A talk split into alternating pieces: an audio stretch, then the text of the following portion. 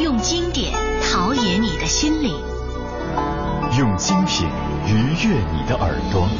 话剧、音乐、重磅文艺演出巡礼，戏曲、曲艺，权威专家深度解读。文艺之声，中国大舞台。黑白线之间，流淌磨坊与小溪的轻盈自在，飘散彩云追月的浪漫与深情，奔涌中国之梦的大气与恢宏。中央人民广播电台《中国大舞台》节目邀请旅美钢琴家田嘉欣做客直播间。与您一起分享音乐故事，共同欣赏指尖上的巴黎，敬请收听。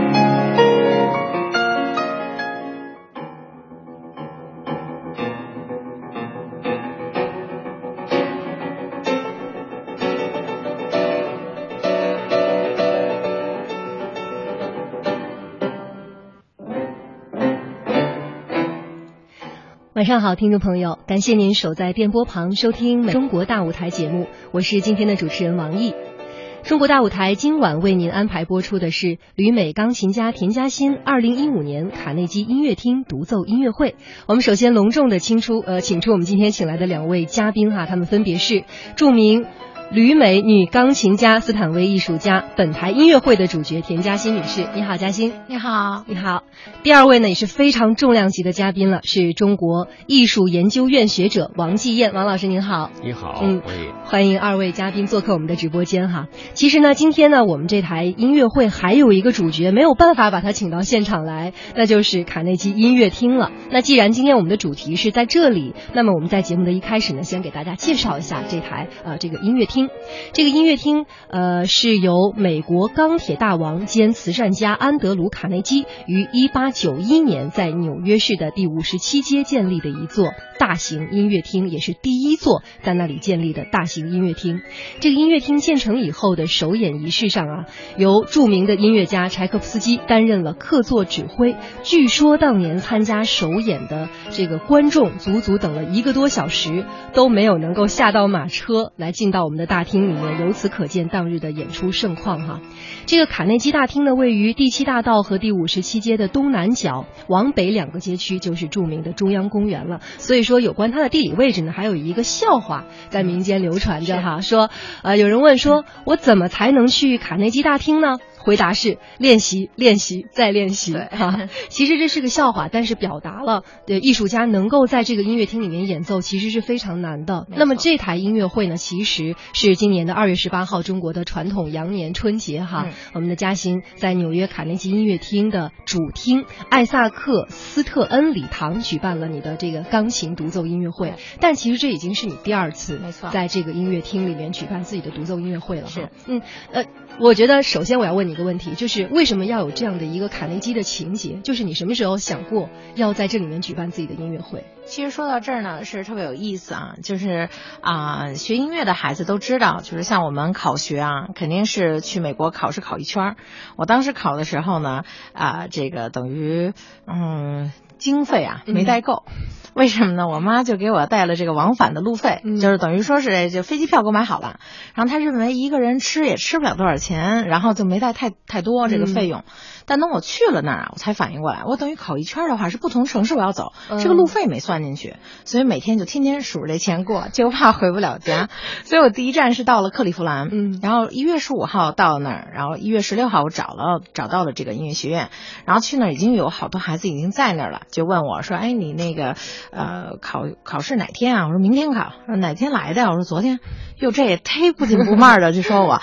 后来我说你们都什么时候来？可能提前一个月有的。我说哟，为什么要这么早啊？才知道可能要跟老师上课啊，或者什么的啊。当时我就觉得我也来不及了。我这个其实我说那就算了吧。我就是说我尽我全力，能考成什么样就是什么样。走一圈肯定是越来越贵，直到纽约肯定是这个是最贵的地方啊。嗯，嗯考完试，我就说我这来一趟不能白来呀，我就从九十六街那 Days Inn 那个嗯 hotel、一直走到最底下，就是第八 Avenue 那边有一个纽约大学那块儿，呃，走走到那儿之后呢，我这个走从白天走到了天黑，但是我说我卡内基也去了，嗯林肯也去了，但是都是在门外边，嗯没进去。但是从我去了，我就告诉自己，这个感觉特别有像，比如说在中国，在北京或者上海这种氛围。嗯所以我说，如果要来的话，这种环境对于我的这种触动肯定是最大的。嗯所以当时是卡内基，我第一次认识到了卡内基。第二次就是等我上了学了之后，嗯第一次在那里听音乐会。我就说，哎呦，这个简直了，这个听的效果太好了。嗯我说我什么时候我这辈子哪怕就有一次我能在这儿弹一下啊，哪怕弹一首曲子，嗯我说我觉得我也值了。但是没想到我的一三年等于说是第一次啊、进了这个 Carnegie。但是是在他的那个 solo recital 的那个啊、well recital hall 是在他那个小厅，嗯当时弹已经觉得，哎呀，感觉很不一样了。尽管人并没有那么多嗯啊、但那会儿更多的是兴奋，更多的是这个是对于自己是一个挑战，嗯。因为那会儿我还没完全毕业嘛，嗯。所以我觉得那个心态跟这次是完全不一样的。嗯。等这次可能是啊、当我自己逐渐的开始成熟起来，嗯。然后也真正踏上了我的这个演艺的这条路啊，嗯。啊、你对自己的要求也会不一样。而且呢，这次是在这个主厅，嗯。两千八百人的厅，我们最后没有想到卖票是最后卖到了百分之九十五，然后有百分之八十五差不多都是老外。嗯。就是我特别开心的是，我的音乐会大部分在国外都是外国的观众特别多，这也是我的目的之一。因为我主要也是希望大家能看到一个中国女孩嗯站在一个世界的舞台，能够去分享一个中国女孩她眼中的这些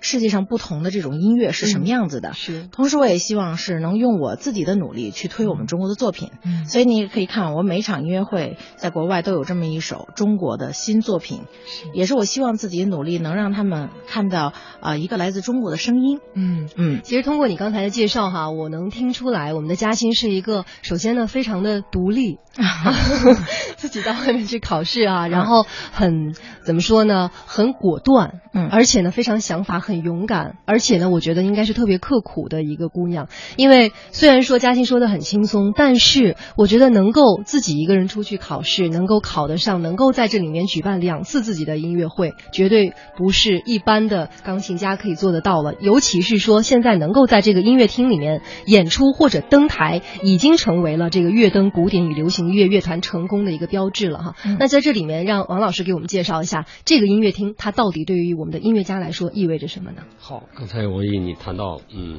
就是第二次在这样的音乐厅里举行演奏会啊，嗯啊，我觉得这个说法说的特别好，特别有意义，因为我曾经有一次在电视采访上看到那个我们国家的指挥家邵恩，嗯他就说，呃，他到目前为止还没有指挥过维也纳乐团这样的世界顶级乐团，但是呢，呃，我不希望过早的有这种机会。如果我指挥一回再也没有下文了的话，呃，那是对我能力的不是一个承认，而是一个否定。嗯呃，如果我能，比如说指挥了这样的团之后再有机会，那才是对我的肯定的。嗯我觉得，呃。邵恩先生的这个说法呢，特别适合来界定、来描述，呃，嘉欣在卡内基音乐厅的这个演奏会，嗯因为举行一次，当然已经很难很难了，在这样的顶级音乐场所，嗯但是还有机会再回来，而且是到了呃两千八百零四个座位的主厅，呃，那是特别了不起的壮举。我觉得对于中国音乐家来说，呃，那是壮举，嗯并不是嗯很多钢琴家都有机会的。嗯我们国家，你像郎朗、呃王羽佳这样的嗯顶顶级的大师，嗯呃。因为像这个音乐厅呢，嗯，凡是喜欢古典音乐的都知道，嗯。那是全世界为数不多的，呃，可以说是最顶级的，嗯。也是最令人敬佩的这样的音乐场所之一。嗯。呃，这有很多很多原因，除了它的音响效果啊、除了它所处的位置以及它所在的这个城市的呃音乐地位之外，嗯。还有一个特别重要的就是它的传统。嗯。像这种传统呢，本身成了这些厅的一个传奇。比如卡内基音乐厅，啊，我们如果看看它都演首演过什么作品的话，大家在百度百科里边只要一打卡内基音乐厅就能查到，啊、那是一长串的，嗯，近百首的作品，嗯嗯其中有我们特别熟悉的德沃夏克的第九自新大陆交响曲，当年呃，也就是一八九三年的十二月六日，就是由安东塞德尔指挥纽约爱乐团在这个伟大的厅里举行了他的世界首演，也就是说第一次向世人奏响这首呃。后来，呃，传遍全世界的作品，嗯还有这个理查施劳斯的家庭交响曲，嗯，你这两个，一个捷克的作曲家，一个德国作曲家，嗯但是他们的作品的首演都是在美国。那至于美国作曲家，像格什温，他的呃我们特别熟悉的 F 大调钢琴协奏曲啊，一个美国人在巴黎啊。都是在格什呃这个卡内基音乐厅，所以这是呃跟维也纳金斯大厅啊，跟波士顿音乐厅，跟阿姆斯特丹音乐厅，嗯，全世界我觉得不超过十个，呃，最令人敬佩的、嗯最令人敬仰的这种可以说神圣的音乐殿堂。嗯是在这样一个音乐殿堂里哈，我们嘉兴的第二场音乐会，两千八百张票卖出了。百分之九十五以上哈、嗯。嗯可以说其实可以说是座无虚席了。对对。对呃，而且呢，像刚才王老师说的，第二次能够在这儿是非常不容易哈。是。那你第二次的心态和第一次的心态有没有什么变化？有很大变化，嗯。因为在主厅就是大家重视程度也不一样，嗯。也是我第一次进了这个大师的休息间啊，然后当时在里面，然后他的这个三角琴所有的设备都给你准备的非常好，嗯。啊，然后所有的工作人员这一天都在为你服务，就大家都是在一个这种状态里面，嗯。然后呢，我等于因为之前也是我是斯坦威的那个艺术家嘛，嗯然后也是两台琴让我在挑选，嗯最后选择那个汉堡的那台琴。然后那天上午可能走台呀，所有的都差不多了，你就感觉这一天过得特别快，嗯，然后自己还没顾上紧张呢，然后就开始了。然后记得特别清楚，在后台的时候，因为我是让自己要完全在这种状态里面嘛，嗯所以可能我一般演出前也不会吃饭呀，不会什么的，就是希望可能就是保持这种完全清醒的状态。所以当时我就开玩笑，因为大家都都该下去的下去，该准备准备。那个工作人员就说问紧张吗？我说哎不紧张。然后呢，我就说特想知道到底来了多少人 啊？他就说哎呀，我偷看一眼。他说我先不告诉你，但你肯定会喜欢的，就给我卖了个关子，老外。后来嗯。等我一开始在一直在在做玩笑啊什么的，直到最后剩一分钟的时候，让自己完全沉浸，然后想的就是我的音乐。我要告诉自己，这一刻就是真正是属于我的这一刻，嗯。让大家能看到一个中国女孩的身影。嗯。然后同时，我记得我老师原来跟我说过一句话：当你坐在这个这个琴凳上，先别开始，嗯。感受一下这个厅，嗯。因为你可以知道所有的知名的大师全都在这里陪伴着你，因为他们都是从这里走出去。所以那一刻，你觉得那种神圣感是完全无法形容的，你的那种心情啊，那种激动。所以我觉得那是我演过这么多次啊，是最累的一次，也是最开心的一次。这个累是你一直感受不到，只有到结束的那一刻，你的整个后背啊，你都会觉得有那种酸痛，因为你是完全投入进去。嗯啊，我所以这这个真的特别难忘啊，就是对每个人来讲。而且那天让我特别意外的是，啊，一般在外国是很难有乐章中间鼓掌的。嗯啊，那天没有想到，就是大家这种情况出现了好几次。对而且我上半场我的那个热情弹完了之后，因为这不存在返场嘛，嗯因为是还没完全都结束，就是好多基本上一半的观众全部都起立给你鼓掌。嗯啊，然后再返场，再上来，你再谢幕，所以就是那种状态，你会觉得哦，真的能得到他们的认可，这是我最开心的。嗯因为我觉得音乐在于分享，嗯钢琴它是没有不像唱歌，它有语言，它有歌词，那么怎么能够让大家听出里面的内容，就是要看我的这种揣摩，我对这首作品的理解，然后我希望每一个人他听完了，从你的音乐里面都能听出一个故事，嗯。他会从我的音乐里感受我的 personality，感受我的这种呃所谓的我的性格和我的成长的故事。可能我不用多说，但是他们通过你的音乐能了解你更多。嗯，确实是。嗯。那我想问你一个问题哈，就是一般比如说你说这个买票的很多人都是外国人，嗯那可能他们很大一部分人是之前不认识你的，嗯，对吧？对只是看到一个中国女孩的一个独奏音乐会，然后买了票进来，然后呢，刚开始你刚到舞台上的时候，大家给你鼓掌，可能是出于礼貌，或者嗯出于这个我们的呃这个剧场里的礼仪。那当你第一次弹奏完一首完以后，他们的鼓掌和你整台音乐会结束以后他们的鼓掌，肯定跟刚开始是不一样的。那是肯定不一样的，对。你当时感受到了一些什么变化？呃，肯定变化特别明显，就是包括我们最后返场，呃，返了三次吧，四次这样的，然后你就感觉大家甚至说有人啊，能够说拿自己买的花儿往台上扔，嗯，就是那个场面，你会觉得啊，这可能原来只是在欧洲有出现过这种情况，在美国好像还第一次，嗯，但是你会发现，大家就像你刚才讲的，确实有后来有成为我乐迷的人，嗯。他们就会跟我分享说，一开始我们就是看报道啊，嗯。然后看有这么一个女孩我们想就抱着一个看一个可能刚出道的一个孩子是什么状态，但是从你一出场的那个气势来看，嗯。哎，我们就觉得不太一样。但是等你一上手再弹完了，我们感受到的是一个女孩，她完全沉浸在音乐里，嗯。她的这种对音乐的热爱和喜爱，嗯是完全通过他的表现，通过他的音乐已经带给我们这种享受。嗯所以我的目标就是，我每场音乐会最后能让更多的人记住我，嗯能让他们能更加喜欢古典音乐，嗯，这个就是我的目的。我觉得你这个目标。不是那么容易实现的，但是呢，你确实一步一步努力，逐步的在实现了。没错那我们刚才聊了这么多，我估计我们收音机前的听众朋友都觉得好想先听一下你的琴声到底是有多么的嗯高超优美哈。我们先来让大家来稍微的听两分钟，然后我们接着聊。好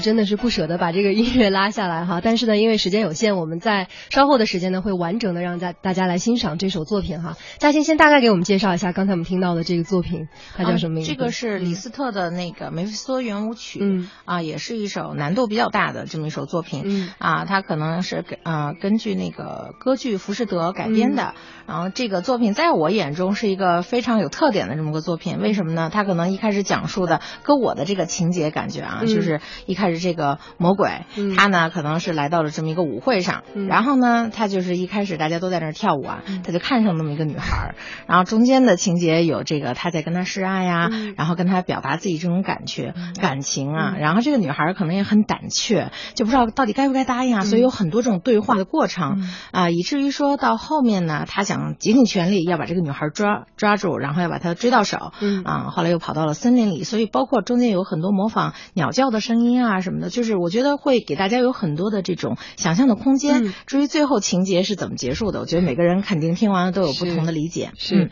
那确实是能够把琴弹到现在这样的一个程度哈，我觉得一定要跟自己的这个刻苦努力分不开的。嗯那我觉得我看到曾经看到过很多呃这个音乐家呀，或者是呃爱好弹钢琴或者弹奏乐器的这样的呃知名人士的访问哈，都说了介绍了小时候学习乐器的一些经历，嗯但是我觉得都伴随着痛苦两个字，在刚开始的时候哈，嗯。而且嘉欣你是三岁开始学钢琴，对对对。那那个时候是你三岁的时候，你自己知道什么是钢琴吗？是自己的选择还是家人给你的？我还真知道，还 真的是知道。为什么呢？因为我生长这个环境不太一样，啊。在部队大院长大，然后呢，爸妈都是搞音乐的，所以就是在那个环境里啊，你就听得多，嗯。耳濡目染。嗯。然后他们呢，就是特别聪明，从来不给我这种 pressure，就不给我这种种压力。但是他们选择了什么方法呢？他来一个欲擒故纵，就是说呢，经常带我去邻居啊 看哥哥姐姐，嗯各种乐器他们都在玩儿，但是我就对钢琴特别情有独钟。但是那会儿小不懂，你就看他左右手都在那儿动，脚也动，脑袋也跟着晃，就觉得特有意思。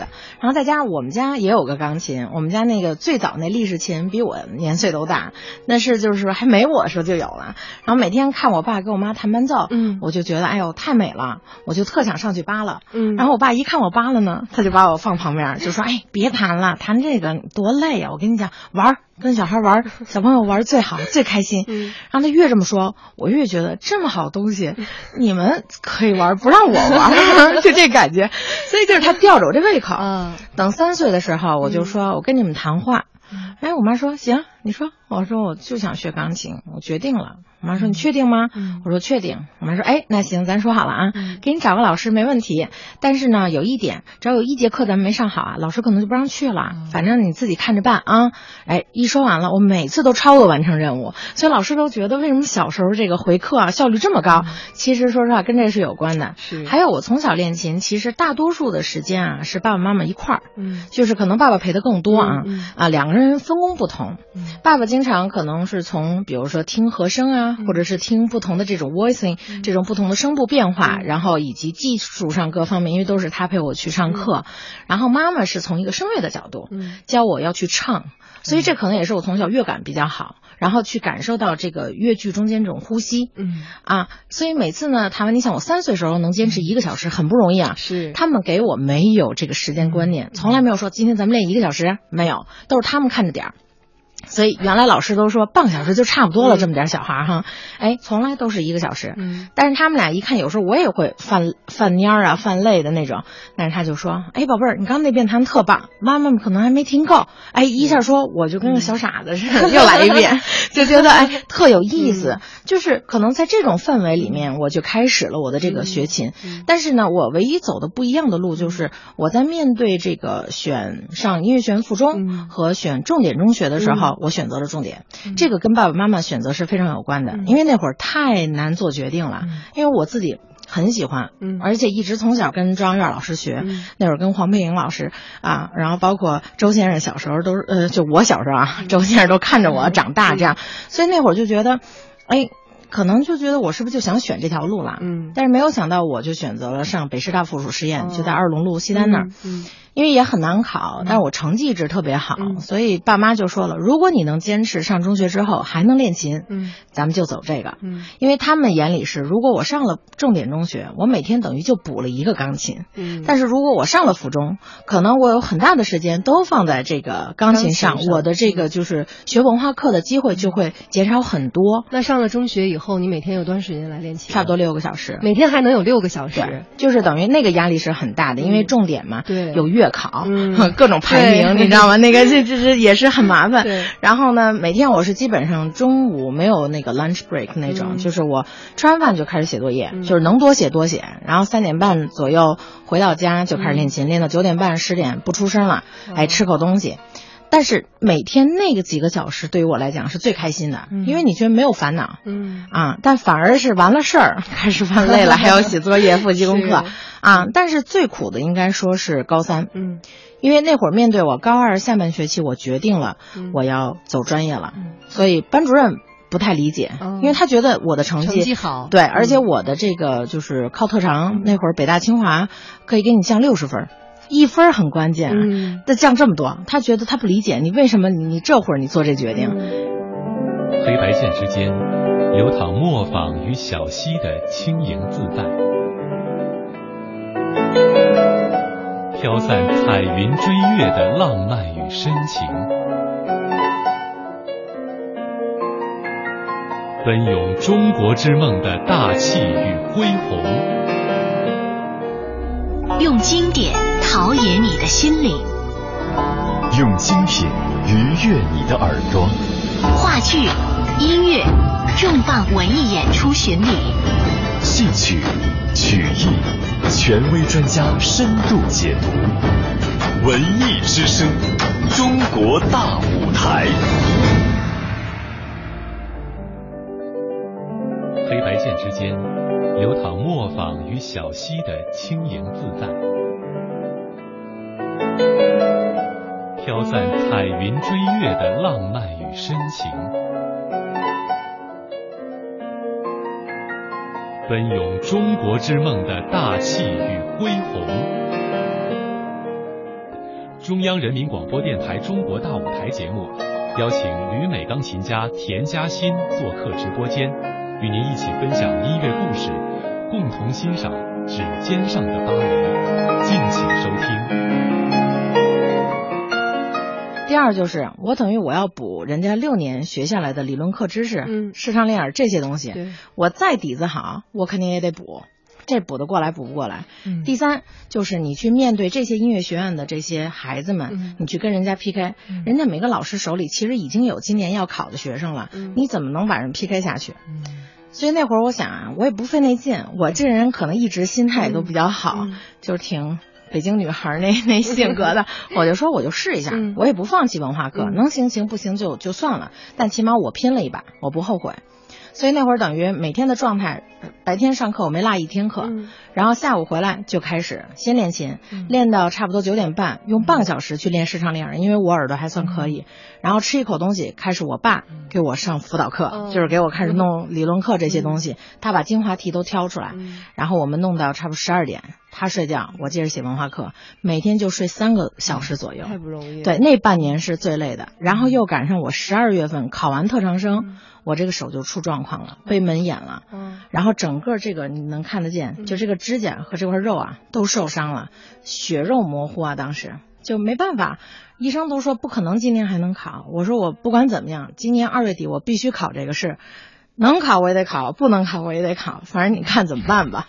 当时他说两个方法，一个就是他还连着这块有点肉，嗯他说把彻底剪掉，嗯剪掉完了让它自己长，但长到二月底很难说能不能长好。嗯第二就是给它处理完了之后，让它尽可能能粘合住。嗯但是粘合住之后，它感染是肯定的。嗯我说是不是这还保点准儿，还还是我的肉是吧？他说那肯定，最后就用这方法。但是从处理完了第二天开始感染，每天泡那种药水儿，那是我人生经历的第一次，就是算是这种磨难。嗯然后就经过这个过程，后来也是一月份看了朗朗有一场音乐会，在那个人大会堂，啊，那次给我触动特别大，因为我觉得这么一个嗯所谓的呃中国的钢琴家，嗯拥有了世界的舞台，然后呢能够弹得这么好。当时我就说，我这梦还没开始就灭了。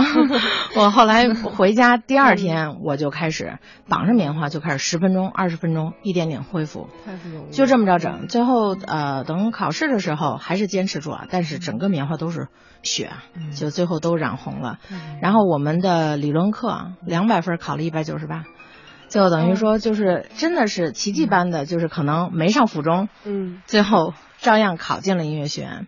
所以我觉得这个对我人生是一个特别大的挑战，也是一个很大的鼓励。就是我能看到自己有这种潜力，啊、也是我觉得爸爸妈妈跟他们的鼓励也是很有很大关系。我觉得你的这条成功之路哈，跟一般学音乐的孩子的成功之路不是特别的一样，没错，对吧？而且呢，里面还夹杂着一些很多家长和孩子共同面对的一些困惑，比如说，就像嘉欣面对的，我这六年上中学的时间都用来学习了，那么我的视唱怎么办？乐理怎么办？我的这个耳朵怎么办？很多很多专业的知识哈，跟我们在就是从附中就开始上音乐学院的这个附中的孩子相比，肯定是这六年你没有积没有按按时的学，他们积累了，对吧？对就像你的文化课一直在积累，他们欠缺了这些是一样的。对对对。那么很多家长肯定都面临着这样的困惑。呃王老师，那从一个家长的角度来讲，那从孩子从小学习音乐，然后你觉得有没有就是有多少家长能像嘉欣的爸爸妈妈这样有魄力？家长在面对这样选择的时候，一般都怎么想？我觉得能有这个魄力的父母不多。嗯而且呢，嘉欣的爸爸妈妈呢，有一种特别清楚的思路。嗯就这个嘉欣刚才说的这种欲擒故纵法，我觉得这是应该说是玉旗鼓纵法的一个完美的成功范例，典型的范例。对，但是呢，对好多孩子来说不一定适用。嗯有的孩子呢，他如果对音乐没有这份热爱和执着的话，嗯你给他一纵的话，那干脆他就利用这个纵，他就不弹了。没错没错对，所以我觉得嗯能留住对古典音呃对音乐的对钢琴的热爱，嗯发自内心的喜欢，应该说这是嘉欣的父母在教育他的过程中做的最成功的。对，嗯对，有了这一点，以后什么都好办。嗯，对我，我也现在开大师班啊什么有时候包括做活动，我也在讲，就真的要学会调动孩子的这种积极性，嗯。就让他自己能主观意识这种先喜欢，嗯。而不是说在一种压力和一种痛苦中嗯。去做这件事情，那他怎么都做不好，嗯。因为不是每个孩子他都适合弹钢琴，嗯。有可能他在计算机方面，或者是他在舞蹈方面，他有额外的这种潜力啊，或者是这种专长，那你就不要 push 他非得去做这一件事嗯。情。所以说呢，让孩子找到真正适合自己走的这条路，无论是不是音乐之路，其实都不容易。但是像嘉欣这么成功的，三岁的时候就找到了，这确实是我们大家听完这期节目呢，每一个家长都可以自己思考一下，怎么样调动自己孩子的积极性，嗯怎么让他找到自己真正喜欢的东西，并为之终身的去努力哈。是。黑白键之间，流淌磨坊与小溪的轻盈自在，飘散彩云追月的浪漫与深情，奔涌中国之梦的大气与恢宏。中央人民广播电台中国大舞台节目邀请旅美钢琴家田嘉欣做客直播间，与您一起分享音乐故事，共同欣赏指尖上的巴黎。敬请收听。这里依然是中国大舞台。今天我们为您安排播出的是旅美钢琴家田嘉欣二零一五年卡内基音乐厅独奏音乐会。我们今天请到直播间的两位嘉宾呢，是我们本台音乐会的主角田嘉欣女士，以及我们的呃王继业王老师。您好，二位好。你好嗯。我们接着刚才我们的话题接着聊哈。呃，刚才聊到了嘉欣从小的这个发展的道路，确实是非常的不一样哈。我觉得听到听完以后，很多人就会想，就我觉得让自己的孩子怎么样选择今后的道路，尤其是比如说专业呀、发展方向啊，很多家长都把这个事情放到了孩子上大学。嗯没有学专业的话，可能上大学的时候再考虑他学什么专业。其实这个呢，可以往前拉一拉哈。然后怎么样调动，是每一个家长可以去考虑的一个问题。是。呃，那我们接着来再聊嘉欣这台音乐会。刚才呃，在最开始的时候，嘉欣也介绍了自己的每台音乐会都尽可能的放中国元素的音乐，嗯，是吧？那这一次你放的是《中国之梦》。对之其实之前呢，我们放过这个《中国之梦》给我们收音机前的听众朋友，它是一个交响乐版本的。嗯，那么这个交响乐版本呢，是我们的这个作曲家张昭老师来创作的哈。嗯这个他是想把我们中国的传统与现代技法相结合，比如说怎么样传统的吸纳了很多我们的古典的那个民族乐器，编钟啊、古筝啊等等的，还有一些现代的这个音乐元素哈。嗯，那么这个作品用钢琴来进行演奏的话，你觉得难吗？啊、它是一个非常有挑战性的作品，但是又非常有意义。所以我的目标呢是每年我在主推一首中国的新作品。嗯啊，尤其在国外，因为我是想说，现在怎么说呢？就是大家对中国以及对中国的文化，嗯甚至说中国的音乐，其实了解都没有那么深入。嗯啊，那么怎么才能够说让大家能够慢慢的去喜欢上中国的音乐？因为大家都知道中国现在发展的特别快，但是真正我们的精髓在哪儿，我们的文化在哪儿，他们其实并不了解。嗯所以我每次在选择作品的时候，我有几个点。第一就是我要选择这个作品啊，我跟作曲家也会沟通，就是它旋律性要很强，因为现在很多现代派的作品啊，其实呃调性就是怎么说呢，无调性的比较多一些，然后可能节奏感很强啊。那么可能谈完了之后，那些作品我也很喜欢，但是作为对于老外来讲啊，你要想让他记住，为什么他能记住黄河？嗯为什么能记住茉莉花？嗯还是因为它有旋律。嗯真正能够在他耳朵里面留下这么一丝丝回忆的，嗯还是这个旋律的线条在里面。是所以我每次选作品，这是一个原就是因素。第二个呢，就是它一定是要有中西结合的代表。嗯就是它肯定要有中国的元素，然后同时又结合了西方的这种文化在一起。那么这首作品是一个特别好的一个结合。嗯当时跟张昭老师碰这个作品啊，我也是作为在中国的首演。当时交响乐版的，我们是在啊、去年的十一左右那个期间，是为了庆国庆，然后是由中国音乐家协会，嗯，当时就是可能是呃受这个哈尔滨的这个交响乐团的违约，嗯然后找了好几个这个著名的作曲家，分别创作了不同的作品。全部都是全新的作品啊！作为那个整场的音乐会，效果非常好。那么这首作品当时跟他们合作完了，哎，我就觉得特别难忘，因为这个作品弹完了，你会觉得啊，有一种穿越历史的感觉、嗯啊。后来又挪到了这个十一月份，在国家大剧院，嗯跟那个胡永岩老师胡指啊和那个中国国家交响乐团合作啊，参与了《海的随想》。当时这个作品又受到了北京观众的这种喜爱。我就其实在这之前，我已经跟张老师沟通，我说独奏版我今年一定要作为 Carnegie 的首演。嗯所以他也特别期待。那我是抱有一种啊、怎么说，不是说光试一试的心态，我是说这首作品我既然决定带出去，一定要成功。嗯但是我肯定还是有一点点顾虑，怎么才能让他听出不一样？因为老外毕竟他不懂啊。对啊，所以那会儿我就开始揣摩，我用了六种不同的演奏方法，我去揣摩这个编钟和古琴的声音，然后我一直在试，每次试完回来，我可能都让爸爸妈妈先听，哎，你觉得哪个更像？试完了之后，我又会跟张老师沟通，我觉得您更喜欢哪一种？等最后版本我自己定下来之后，在国外一弹，可能我之前会有很多的介绍，这也是为什么我每次啊、尽量会把中国这个新作品放在下半场的第一首，就是我要把它放在一个比较重要的位置，这样可能大家休息过后都比较清醒，然后在这个过程当中，他一看，哎，耳目一新啊，突然看有这么个亮点，嗯。嗯，当时这个作品对于我来讲，呃，它给我很大的这种呃创造性的这种挑战，是我可以去揣摩编钟、嗯。古琴、古筝，甚至琵琶，就是这些民乐的声音，通过钢琴表现出来。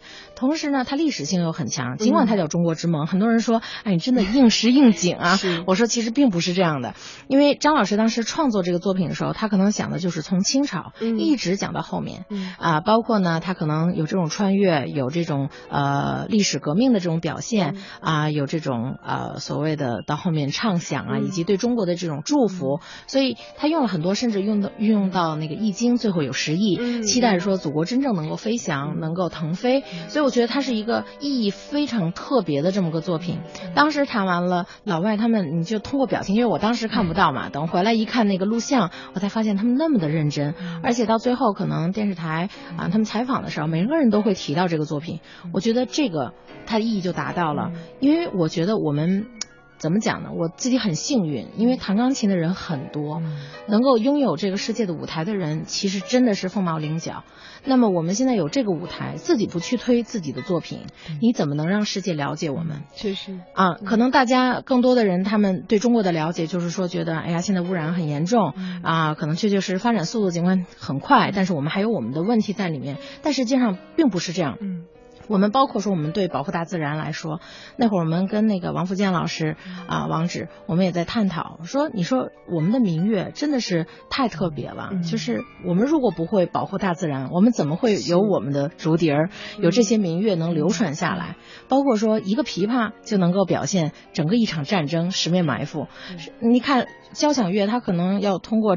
六七十人甚至一百人，一八一二戏曲才能表现那种场面。所以其实我们的这种老祖宗留下来的东西，真的是我们的文化的精髓。对，确实，刚才嘉欣讲到了，作为一个这个音乐家，你是有责任把我们的这个民族的音乐推广到更大的舞台上哈，对让让不同文化的听众都能够听得懂，能够接受我们的文化和历史哈。对那王老师呢，近些年来，呃，您。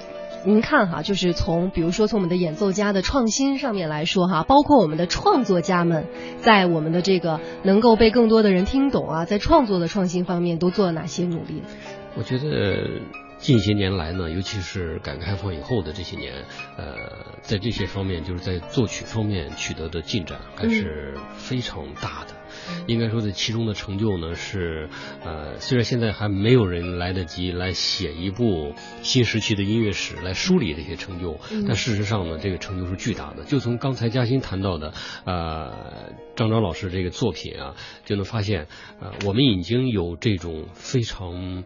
恢宏的，同时呢，对中国元素融合的非常好，然后呢，西方的表现手法又用的特别自然的这种作品问世了，嗯这本身就是了不起的成就。因为可能早期的时候呢，嗯，有一些作曲家用西方的手法用的比较突兀，用的比较生硬，然后呢，在用中国元素的时候啊、难免流于那种就是说把它作为一种色彩，把它作为一种装点，甚至还有一些作曲家做的不好的话，呃，作为一种就是。给人感觉让外国听众感到新奇的那种因素，嗯。啊、这种情况下肯定是不可能产生真正的音乐杰作的。嗯。那现在的这些华人的优秀作曲家啊、比如说陈其刚，嗯。呃，盛宗亮，呃，叶小刚，嗯。呃，这个所有他们这些这这这些作曲家吧，包括张昭，嗯，他们在这方面已经做得越来越好了，包括他们不必在这种刚才嘉欣说的应时应景的作品当中达到一种真正的艺术性。可能我们一听这种应时应景的作品，觉得它是主流的声音，嗯啊，好像有宣传的色彩在里面。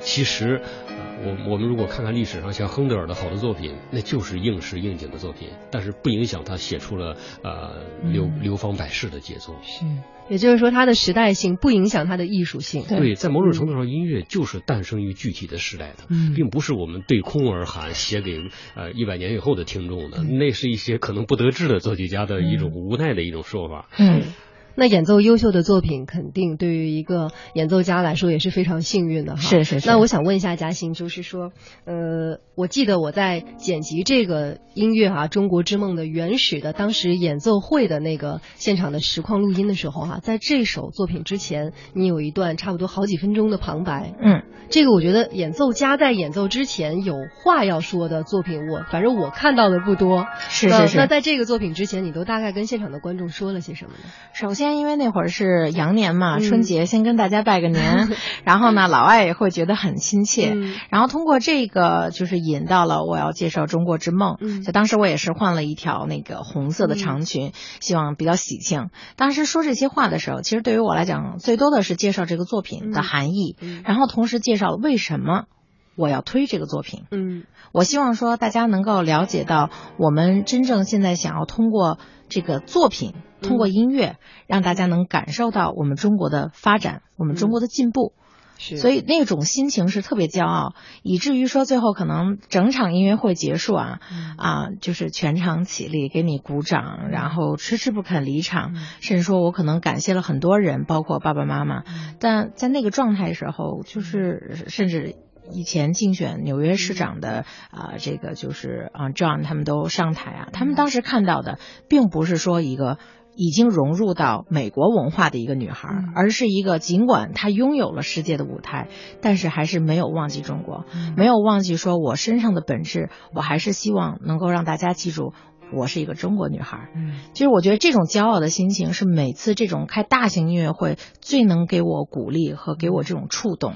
我想当时我们嘉欣心里面那种自信，应该就是文化自信，嗯非常的自信、啊。没错我们的文化是足以让全世界的人都能够欣赏到的。对，那这首作品呢，其实是你音乐会下半场的一个开始的作品、啊。对，那音乐会上半场一开始的一个作品呢，是呃 D 大调回旋曲，是吧？嗯。那当时选择这样的一个曲子，今天其实在开始之前跟王老师聊过哈，王老师说，其实能选这首曲子还是挺有魄力的。嗯是 莫扎特呢，所有的演奏钢琴的呃演奏家也好，或者学生也好，都有这感觉。首先，我们一学钢琴就在弹莫扎特，嗯。呃，比如说土耳其进行曲，对，呃，大家可能都会弹，小孩也会弹，但是到了真正演奏家的，就是顶级演奏家这个嗯。境界，啊、包括像霍洛维茨这样的旷世的大师，也在弹莫扎特，嗯。而且呢还特别难弹好，这就说明呢，它又是最简单的，又是最深奥的，嗯。所以对于真正演奏家来说，呃，尤其是卡内基音乐厅的这些听众们，这些资深的听众们，嗯。他所要求的莫扎特可不是一个呃学生感觉的莫扎特，没错。那得是因为那个厅里霍洛维茨，呃，这个拉赫玛尼诺夫这些大师都在那儿弹过，那些听众那是什么都见识过，嗯。莫扎特音符很少，嗯。但是正因为音符少，在那里面能用嘉欣的话说，弹出故事来，嗯弹出音乐来，弹出感情来，弹出 personality 性格来，那是难上加难。嗯那嘉欣当时呃选择这首曲子哈，通过王老师介绍，我们觉得有魄力、自信。那其次呢，你跟这首作曲、这首作品其实还有自己不解的一些缘分。是这样，就是说呢，莫扎特对于我来讲很特殊，嗯因为我从二零一二年就还是作为一个学生身份，在学校期间我就参加了莫扎特的比赛，然后获奖。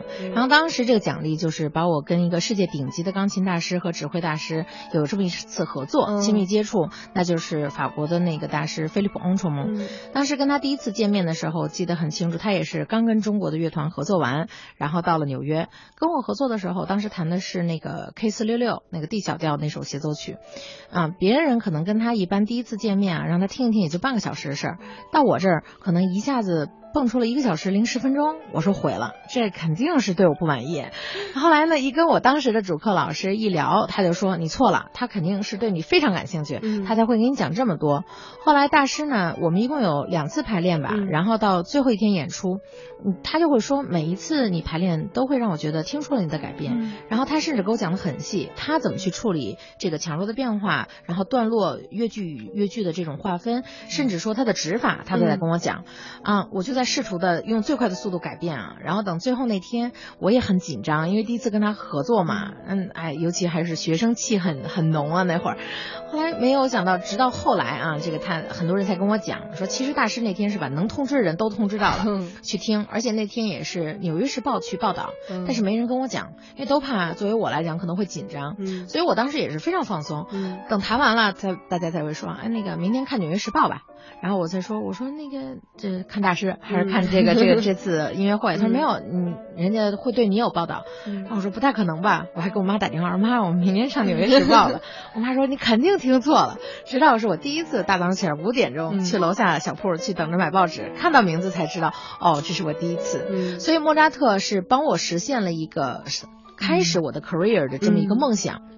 那么到后来，大家就会很期待去听嘉欣的莫扎特，因为会觉得我的音色嗯。很不一样。嗯。然后同时呢，我在处理上呢，我是讲究要把莫扎特这种童真弹出来。嗯。因为莫扎特实际上他的这种跟他生活的历史背景啊各方面有很大的关系，就是为什么像刚才王老师说，很多小孩一开始弹，大家可能会觉得是一个启蒙，嗯。然后是对孩子一种就是刚刚开始嘛，嗯。让大家有反正是在童年的这种感觉里面去去处理。但是越到后面你会发现莫扎特是很难弹好，嗯。因为就像说它的音符没有那么多，没有那么多炫技的成分在里面，但是你怎么能把它弹出花儿、弹出彩儿，然后呢，能把它的音乐细腻到让你能够一个乐句里面可能有很多的变化，嗯不同的声部、不同的音色的处理，所以这个是让我有更多的时间要花在研究上面。可能我每一场音乐会完了，我都会再去听，反复听，告诉自己可能我哪些地方还能再去做出变化。嗯所以这也是为什么大家都会期待我要弹莫扎特的原因。确实是哈，呃，像刚才嘉欣自己说哈，他其实有大师的指点，然后自己呢要不停的练，不停的听，才能弹出自己的感觉哈。对，呃，那我曾经看到有评论说哈，嘉兴演奏莫扎特的作品，无论从音色还是从处理上，都有嘉兴自己的独到之处。那王老师，您听他弹的这个作品哈，您有什么自己的感受？确实很独特。嗯但是呢，这个演奏家的独特经常是很难描述的。嗯所以我就我经常喜欢这个作为也从事音乐评论的研究者吧，嗯呃，嘲讽自嘲这个评论家。这个评论家最难的一件事就是怎么能把人人感受到的音乐当中的美，嗯或者演奏当中的一种很独特的一种韵味，嗯把它形诸于文字。嗯这是特别难的，就像一种味道，比如说这个桃的味道跟杏儿是特别不一样的，但是怎么不一样法呢？是这就最难最难。用经典陶冶你的心灵，用精品愉悦你的耳朵。话剧、音乐、重磅文艺演出巡礼，戏曲、曲艺，权威专家深度解读。文艺之声，中国大舞台。黑白线之间，流淌磨坊与小溪的轻盈自在，飘散彩云追月的浪漫与深情，奔涌中国之梦的大气与恢宏。中央人民广播电台中国大舞台节目邀请旅美钢琴家田嘉欣做客直播间，与您一起分享音乐故事，共同欣赏指尖上的巴黎。敬请收听。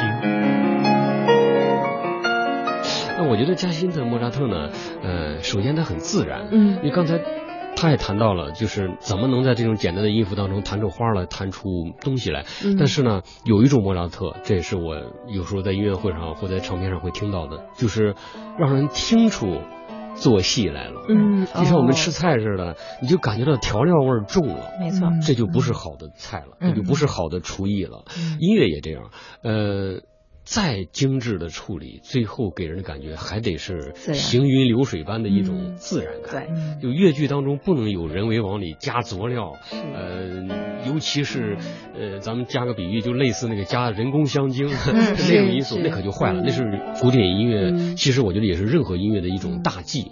呃，嘉兴的莫扎特很自然，呃，他保持了莫扎特音乐当中应有的那种啊、欢快感、那种阳光感，但同时呢，我觉得呃，包括嘉欣的演奏在内，所有我听过的最好的莫扎特阐释，嗯都有一种就是莫扎特的声音背后其实是有更深的东西的，嗯是有一种人生的沧桑，甚至有一种苍凉感在里边。嗯，所以说可以说在演奏方面来说哈，我们的技巧是为了情感服务的，嗯，是你的情感到了一定的程度，你的技巧能够把它表现出来。你说太对了，对吧而因为确实有一种说法呢，有些人呃就是淡化技巧，嗯这是绝对不对的。嗯美国的小提琴大师，俄裔的小提琴大师海菲茨说过一句名言：如果你连音阶都拉不利索的话，你的表现就无从谈起了。嗯所以我觉得嘉欣刚才说，他每天在上上高中的时候，每天弹六个小时的琴，那这个技术保障是他今天能成为呃技术高超的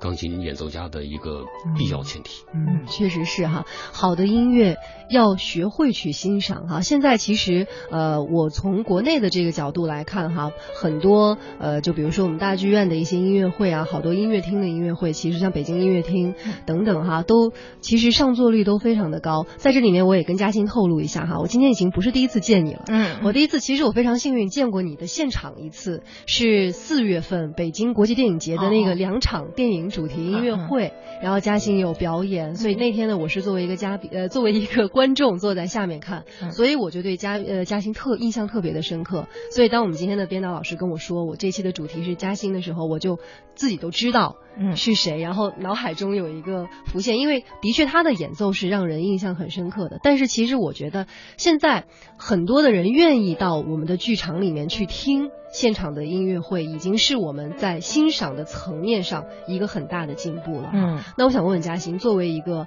演奏者来说，你在国外生活学习了这么多年哈，你有没有感受到我们国内的一些变化？还有在国外的时候，你感受到就作为观众，大家跟国内现在有什么不一样？就是可能哥，嗯，我还是学生啊，嗯在国内的时候，你会觉得大家经常会出现啊，比如说场内不安静啊，嗯啊，交头接耳、手机乱响啊，嗯各种这些呃事情发生啊。但是说慢慢慢慢，你会觉得现在第一，像你说的，可能在中国愿意自己买票嗯啊、进现场去听的观众越来越多了。是，而且我觉得通过我们有呃更多的、更好的这种剧院的产生，嗯所以我们吸引了很多国外的大师嗯。也进来，然后会给大家呈现不同的音乐会，那么就给大家有更多的机会欣赏到这种很难得去一票难求的这种音乐会的现场的这种感受，嗯那么就会有很多真正的古典乐的乐迷，嗯。哎，不断的踊跃出来，嗯。他们会跟着这些人走，嗯，所以我觉得这个是一个特别好的一种呃形式的嗯。改变，而且现在确确实，我觉得中国这方面的发展速度是飞快的，嗯。就是可能跟我们看也会觉得现在可能以前就觉得北上广特别好，嗯。然后现在可能演多了，你会觉得哎，其实二三线的城市他们剧院嗯。也特别的棒，嗯。而且观众哎，没想到那个素质啊、嗯。和他们的那种对你的这种热情啊、一点没有减弱，嗯。甚至说可能还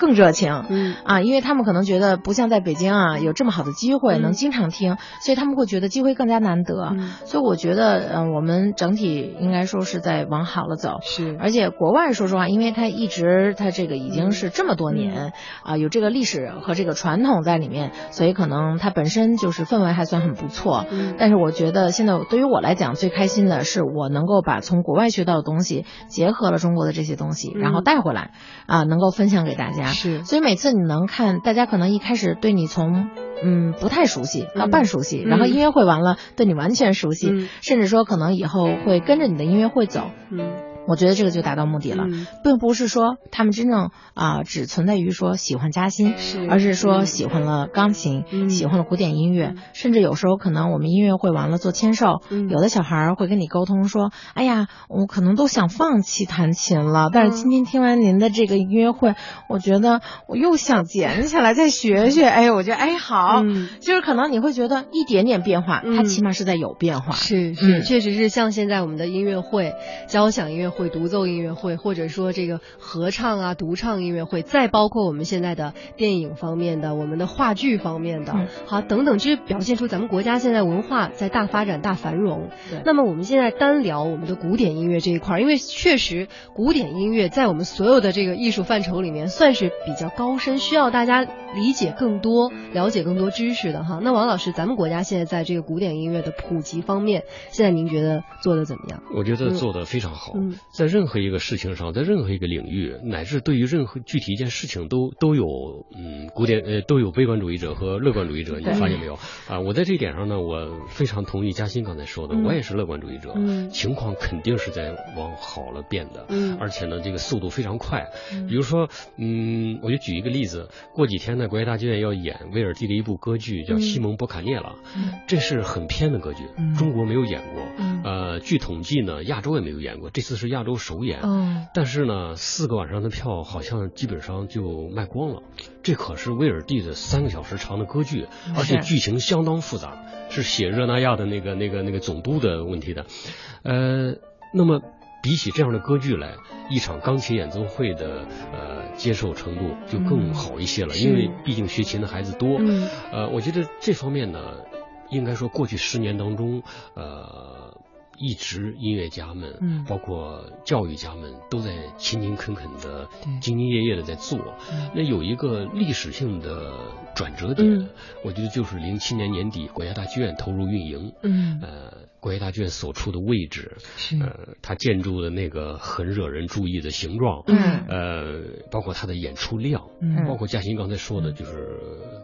全世界最优秀的钢琴家、指挥家、歌唱家的纷至沓来，是。这些都形成了一种极好的氛围。我前一段时间看到微博上、呃微信上关注了一个朋友在抱怨说：“坏了，我这个月已经花了五千块钱买票了，再这样下去，我这个月要麻烦了，我吃饭钱都没有了。”那么在这种抱怨当中，你能感觉出来，就是说啊，很多人在古典音乐上的投资还是非常可观的。确实是。那说到刚才聊到国家大剧院哈，是一个非常高规格的一，我在咱们国家来说高规格的一个演出场所哈。是。那今天听完我们的节目呢，可能很多听众就觉得，哦，真的好想到现场去听一下音乐哈，钢琴音乐，尤其是嘉兴下个月正好就有一场。在是一场吗？对对对，一场在国家大剧院的一台演出，给大家介绍一下啊。因为之前啊，其实也在国家大剧院有过几次这种演出啊，但是都是跟乐队有这种协奏。嗯，那么作为这次是我等正好是在九月五号啊，然后在这个特殊的时间，正好是咱们阅兵之后，嗯啊，能有这个时间段，然后跟大剧院合作有一个专场音乐会，而且这场呢，我是主要以卡内基的这个音乐会为主，就是曲目，所以呢，也是很多人很期待。啊，就觉得也是没没能去那个卡内基的现场去听，但是想说，哎，在这块儿也能感受到，一个是这个曲目的特殊性，还有一个就是我们也是想通过这一场音乐会突出我们对祖国的这个祝福，所以我们的题目也是跟中国梦有关。啊。那么当时我们想是纪念这个抗战胜利啊七十周年和反法嘛。啊这两件事情，我觉得也都是历史性意义非常特别，也是非常大，所以我们也是希望用中国。之梦这首作品，然后表现我的这份情感，嗯，情情怀吧，啊，在这里面，啊，所以我觉得从曲目的安排也是非常好，然后也希望大家能通过这场音乐会对我的这种呃对作品的理解和我的演奏方式有一个全新的了解。嗯，在接下来的一个半小时，呃，我们会完整的给大家来呈现一下我们嘉兴在卡内基那台独奏音乐会的盛况。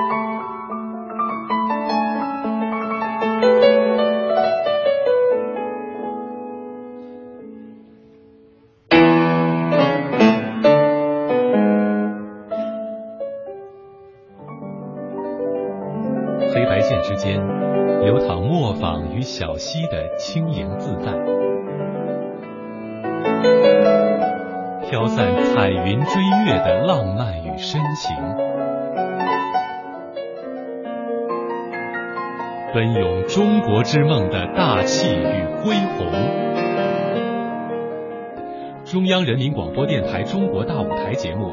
邀请旅美钢琴家田嘉欣做客直播间，与您一起分享音乐故事，共同欣赏指尖上的巴黎。敬请收听。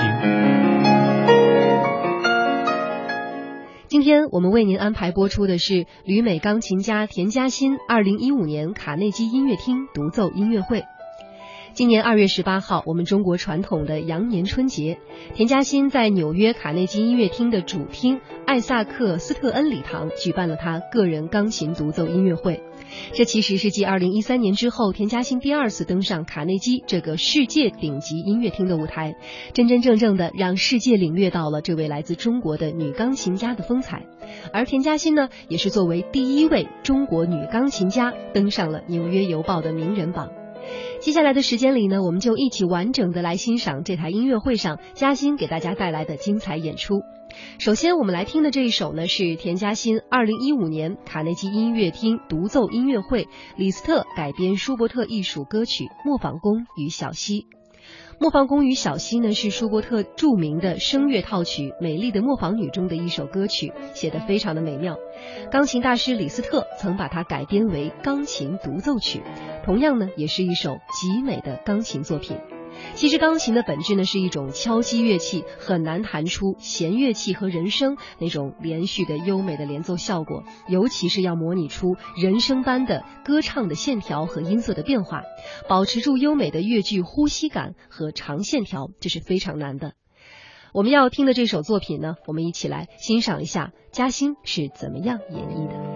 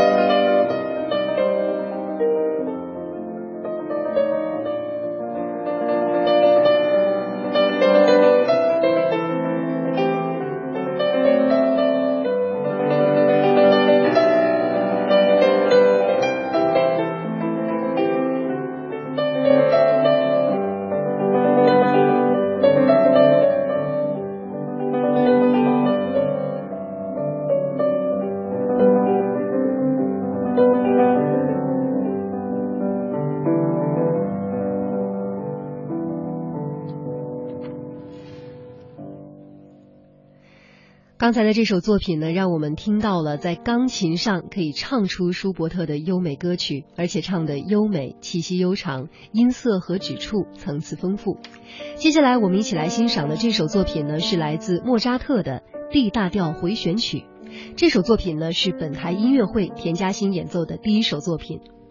被称为音乐神童的著名作曲家、钢琴家莫扎特呢，是维也纳古典乐派的杰出代表。他有两首未完成的音乐作品，一首呢是形式上完成了，但是听觉上未完成的 D 大调回旋曲，也就是我们接下来要收听到的这首；而另外一首呢是成为了世界音乐之谜的未完成的 D 小调安魂曲。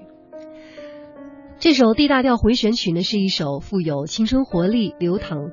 活跃的乐章，那曲中呢采用了巴赫的 D 大调五重奏中的旋律，一直延伸发展，在欢乐的气氛中结束。但是呢，全曲的听众的感觉呢，却像是没有结束，余音未了。就是作者本人在谈到这个乐曲的时候，也承认未完成奏鸣曲的第一章。所以呢，这首作品也反映了莫扎特明媚的内心，极具感染力，热情奔放的旋律溢于空中。萦绕整个人的心间，给人以无限的回味和遐想。这首作品的曲调不是很多，看似简单中呢又不单调，像青春少女的舞步和笑盈盈的天真诙谐的交错，它非常之美，美到匪夷所思。我们一起来欣赏一下。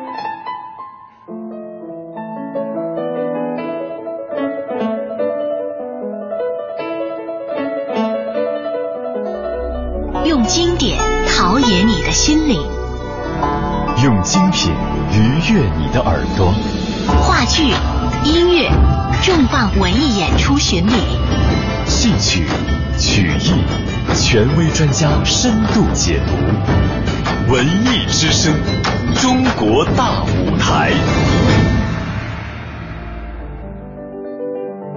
黑白键之间，流淌磨坊与小溪的轻盈自在，飘散彩云追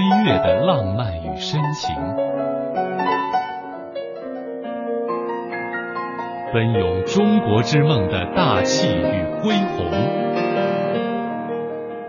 中央人民广播电台《中国大舞台》节目邀请旅美钢琴家田嘉欣做客直播间。与您一起分享音乐故事，共同欣赏指尖上的巴黎。敬请收听。晚上好，听众朋友，这里依然是中国大舞台节目，我是主持人王毅。今晚我们为您安排播出的是旅美钢琴家田嘉欣二零一五年卡内基音乐厅独奏音乐会。在今天，然后我们请来了两位嘉宾来做客直播间，他们分别是著名旅美女钢琴家、斯坦威艺术家、本台音乐会的主角田嘉欣女士，以及中国艺术研究院的学者王继燕老师。我们在第一时间呢跟大家分享了很多这台音乐会幕后的故事。接下来我们要一起欣赏的这首作品呢是来自莫扎特的《梅菲斯托圆舞曲》，呃。那么这首曲子呢，呃，被誉为这个魔鬼圆舞曲，因为梅菲斯托呢就是歌德剧作《浮士德》中的魔鬼。那这首作品呢，原来是一首钢琴独奏曲，作曲家在一八六一八六二年呢，将它改编成了十分钟长的一首管弦乐的交响曲。